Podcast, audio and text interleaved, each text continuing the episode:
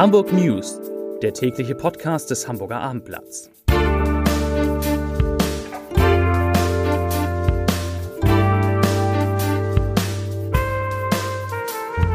Moin, mein Name ist Lars Heider und heute geht es um eine Schießerei, bei der in Hamburg ein Audi 20 Mal getroffen wurde. Weitere Themen. Der Hamburger Polizeipräsident warnt davor, für die Silvesterkrawalle vor allem Täter mit Migrationshintergrund verantwortlich zu machen. In Hamburg stecken Pendler mehr als 50 Stunden pro Jahr im Stau. Und morgen, morgen hat der Abendblatt Neujahrsempfang Premiere im Hotel. Vier Jahreszeiten. Dazu gleich mehr. Zunächst aber wie immer die Top 3, die drei meistgelesenen Themen und Texte auf abendblatt.de. Auf Platz 3, wie voll ist die S-Bahn? Neue Technik zeigt es an. Auf Platz 2, Silvesterrandal in Hamburg. Polizei korrigiert Zahl der Verdächtigen nach unten. Und auf Platz 1 natürlich zwei Männer in fahrendem Auto beschossen. Das waren die Top 3 auf abendblatt.de. Und mit dem Platz 1 geht es natürlich gleich weiter, denn eine wilde Schießerei beschäftigt die Polizei. Nach Schüssen auf ein fahrendes Auto in Tondorf sind in der Nacht zum Dienstag zwei Männer verletzt worden. Zunächst hatte es so ausgesehen, als sei lediglich auf die Insassen eines Audi Q8 geschossen worden. Nach Abendblatt-Informationen hatte aber mindestens einer der Männer ebenfalls eine Waffe gezückt.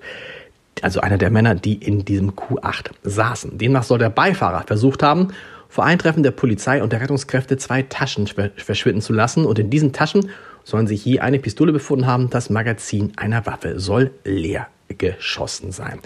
Der 26 Jahre alte Fahrer des Autos, also des Q8, war gegen 1 Uhr auf der Straße am Pulverhof in Richtung Stein-Hardenbergstraße unterwegs, als ihn ein anderes Auto überholte und der Beifahrer mit einer Maschinenpistole mindestens 20 Mal auf den Audi schoss. Die Kugeln schlugen auch in nahestehende Häuser ein. Und offensichtlich geht es bei diesem Schusswechsel um Drogen.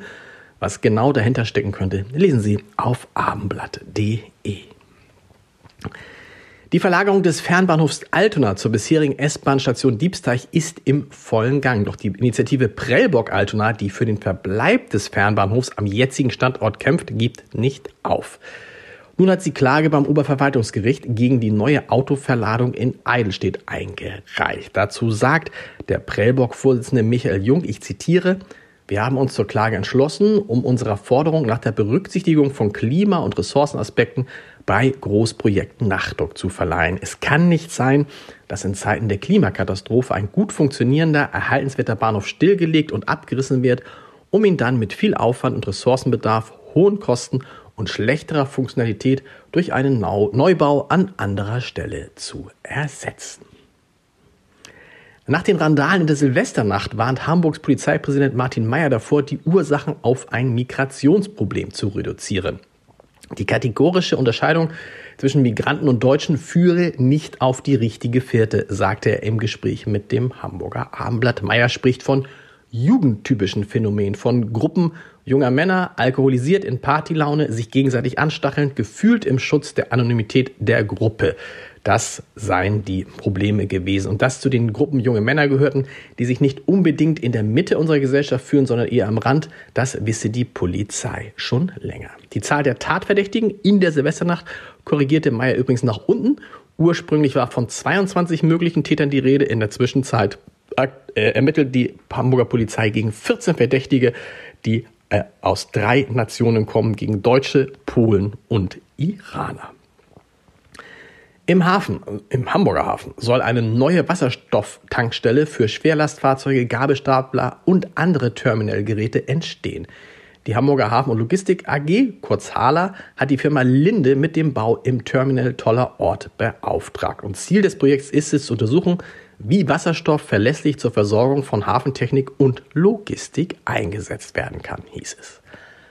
Hamburg ist nach Daten des Verkehrsdienstleisters Inrex die am drittstärksten von Staus geplagte Stadt Deutschlands. Durch verstopfte Straßen in den Stoßzeiten habe ein durchschnittlicher Pendler im vergangenen Jahr in der Hansestadt, Achtung, 56 Stunden Zeit verloren. 9 Stunden oder 17 Prozent mehr als im Vorjahr.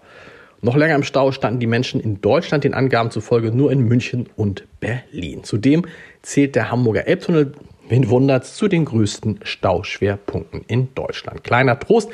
In London, da standen die Autofahrer sogar 156 Stunden im Stau. Zum Podcast-Tipp des Tages. Alexander Graf hat schon zu seinen Schulzeiten als Unternehmer gearbeitet. Er organisierte Partys in Kiel und entwickelte Webseiten für Mittelständler. Inzwischen hat er diverse Firmen gegründet, unter anderem das Hamburger Softwareunternehmen Striker, das mehr als 600 Mitarbeiter aus 50 Nationen hat.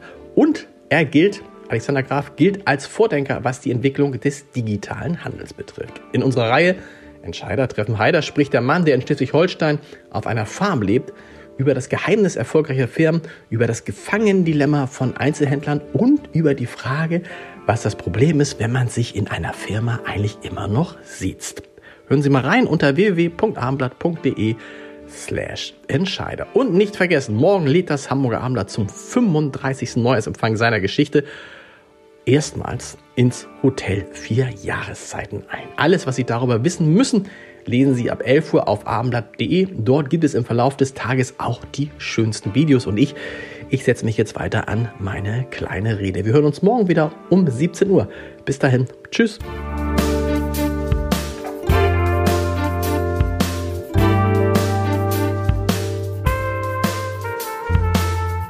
Weitere Podcasts vom Hamburger Abendblatt finden Sie auf abendblatt.de slash podcast.